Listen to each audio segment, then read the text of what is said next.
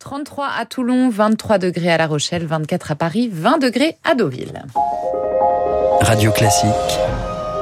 Et votre journée devient plus belle. Vous écoutez Radio Classique, c'est la matinale. Il est 7h30. Voici un nouveau journal.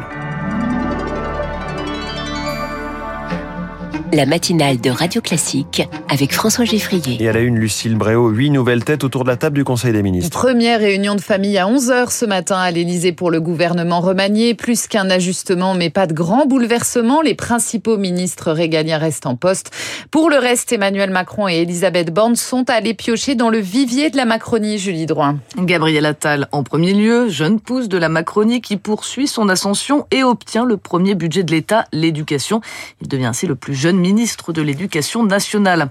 Aurore Berger, présidente du groupe Renaissance à l'Assemblée nationale, est nommée ministre des Solidarités et des Familles, une récompense pour celle qui n'a pas eu peur de monter au créneau au sein de l'hémicycle. La députée Fadila Katabi, qui a joué un rôle clé durant la réforme des retraites, est nommée ministre déléguée en charge des personnes handicapées.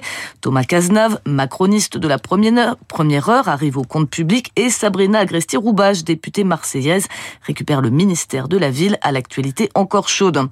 Enfin, pour garder l'équilibre des forces politiques au sein de la majorité, on note l'arrivée de Philippe Vigier, vice-président du Modem aux Outre-mer. Ce remaniement, Julie, c'est aussi le retour du politique sur le civil avec les départs de Papendiaï et de François Braun. Oui, de nombreux députés entrent au gouvernement, le maire de Dunkerque également, Patrice Vergrit au logement, mais également des profils plus technocrates avec l'énarque Aurélien Rousseau qui devient le nouveau ministre de la Santé au moment où le secteur connaît de grandes difficultés. Un départ notable enfin Marlène Schiappa, fidèle macroniste, empêtrée dans l'affaire du fonds Marianne. Julie Drouin pour cette nouvelle photo du gouvernement. François Braun va donc laisser la place à Aurélien Rousseau ce matin à 9h au ministère de la Santé. Le nouveau locataire de l'avenue de Ségur aura fort à faire pour redresser un système à bout de souffle. Énarque, ancien directeur de l'Agence régionale de santé d'Île-de-France, il a dû gérer la crise Covid pour l'urgentiste Gérard Kierzek. Il a le bon profil. Ce qui est sûr, c'est qu'Aurélien Rousseau, il connaît le système de santé. Il a été directeur général de l'Agence régionale de santé Île-de-France. C'est un pur produit technocrate. C'est pas un politique, mais on va lui laisser le bénéfice du doute. Il y a quelques urgences. Il faut qu'il s'entoure de bons techniciens et surtout qu'il écoute les professionnels de terrain. On a une coupure entre la tête et les jambes dans ce pays. L'énarque est un peu le symbole de cette coupure, de cette élite. Il faut très vite se rapprocher du terrain. Quand on est ministre de la Santé, il faut pouvoir porter les choses avec une vraie vision sur la santé, sur le système de santé et qui est pas une vision à un an, hein, qui est une vision, euh, j'allais dire quasiment décennale, un peu comme sur l'éducation nationale. Il faut une vision proche du terrain et du soutien politique. À voir si Aurélien Rousseau a suffisamment de charisme pour pouvoir le faire. Le médecin urgentiste Gérald Kierzek, Emmanuel Macron lui prendra la parole à 11h au début du Conseil des ministres pour donner le cap à son nouveau gouvernement. À Béziers, le ressortissant algérien que Robert Ménard refusait de marier a été expulsé. Âgé de 23 ans, cet homme était sous le coup d'une obligation de quitter le territoire. Il a été renvoyé en Algérie hier. Robert Ménard, le maire de Béziers, soupçonné un mariage blanc. Alors que va-t-il se passer maintenant? Les explications de Noé Gérard Blanc. Un maire n'a pas le droit de refuser de célébrer un mariage, c'est un droit fondamental. Le parquet de Béziers avait d'ailleurs rendu un avis favorable à l'union de ce couple. La décision du maire semble donc unilatérale. Les conjoints ont porté plainte. Si elle aboutit, le maire de Béziers encourt jusqu'à 5 ans de prison et 75 000 euros d'amende. Mais malgré la menace d'un procès judiciaire, le maire de Béziers, Robert Ménard, reste sur sa ligne. J'irai devant la justice, il faut y aller. Le problème n'est pas là. Le problème, est, est-ce normal qu'on oblige un maire à marier quelqu'un qui normalement ne devrait pas être sur le territoire français, la réponse pour n'importe quelle personne qui n'est pas imbibée d'idéologie mais qui a un tout petit peu de raison et de bon sens, c'est de dire non, le maire ne le marie pas. En attendant un éventuel procès, le couple a toujours une solution, selon maître Daniel Babin, avocate en droit de la famille et en droit des étrangers. Il est expulsé du territoire français. Son épouse a la possibilité d'aller se marier en Algérie. Elle a la possibilité de faire transcrire son mariage sur le registre de l'état civil français au consulat de France en Algérie. Et ensuite, elle revient en France et elle pourra accueillir son mari au titre de ce mariage. Lorsqu'il revient, eh ben, il se fait régulariser directement. Que ce soit en France ou en Algérie, ce couple semble donc être dans son plein droit de se marier. Noé Gérard Blanc, la canicule persiste dans les Alpes-Maritimes. Seuls des département, on le disait encore en vigilance orange. À 6 heures, il faisait déjà 24 degrés à Nice ou à Menton. Dans le Gard, la chaleur s'atténue. Depuis mercredi, les ouvriers du BTP ont été autorisés de commencer à travailler sur les chantiers dès 6 heures du matin et jusqu'à 21h30 pour éviter les heures les plus chaudes.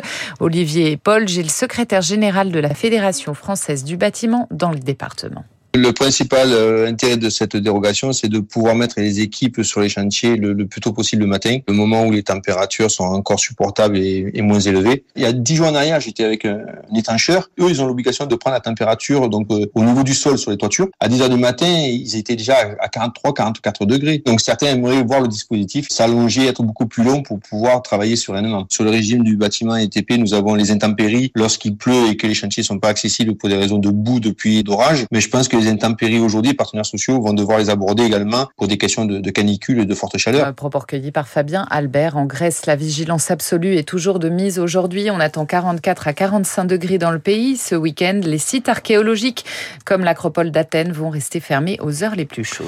En Tunisie, le sort des migrants inquiète. Human Rights Watch dénonce de graves abus contre les migrants subsahariens. L'ONG fait état de passage à tabac, d'arrestations arbitraires, de vols d'argent de la part des forces de sécurité. Un rapport accablant, étayé par de nombreux témoignages, Fabien Albert. Hommes, femmes et enfants laissés à l'abandon, témoigne Manon Fillonneau, chargée de plaidoyer migration à Amnesty International. Ces personnes en exil sont renvoyées euh, à la frontière et laissées euh, presque à mourir hein, parce qu'elles sont sans eau dans des endroits complètement désertiques et qui sont euh, vraiment en souffrance extrême. Avant d'être expulsés vers les déserts algériens ou libyens, ces migrants ont tenté leur chance pour l'Europe, souvent à partir de Sfax, au sud-est de Tunis, ville où les violences ont atteint leur paroxysme avec la complicité des autorités tunisiennes. Vincent Gesser est chercheur à l'Institut de recherche d'études sur les mondes arabes et musulmans. Ce qu'on a vu à Sfax, ça a été favorisé par un discours politique qui les a légitimés. Quand vous avez un chef de l'État ou un chef gouvernement qui dit ouvertement ces migrants n'ont rien à faire sur le territoire, ils sont en train de menacer votre identité, il est clair que vous donnez une sorte de feu vert à la population pour régler ses comptes. Situation renforcée par l'Union européenne, disent les ONG.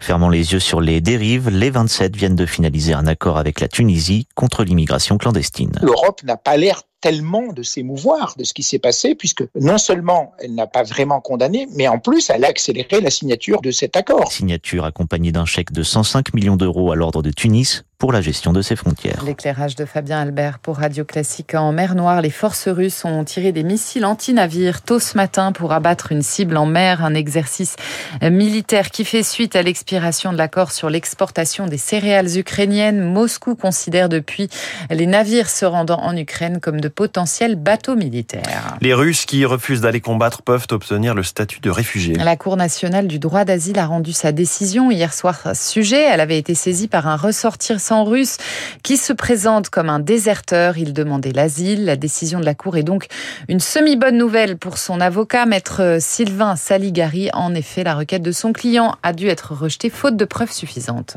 D'un côté, la Cour semble effectivement ouvrir la porte à de nombreux déserteurs, mais en pratique, il incombe de fournir des éléments permettant d'établir que la personne sera effectivement appelée à servir dans les forces armées.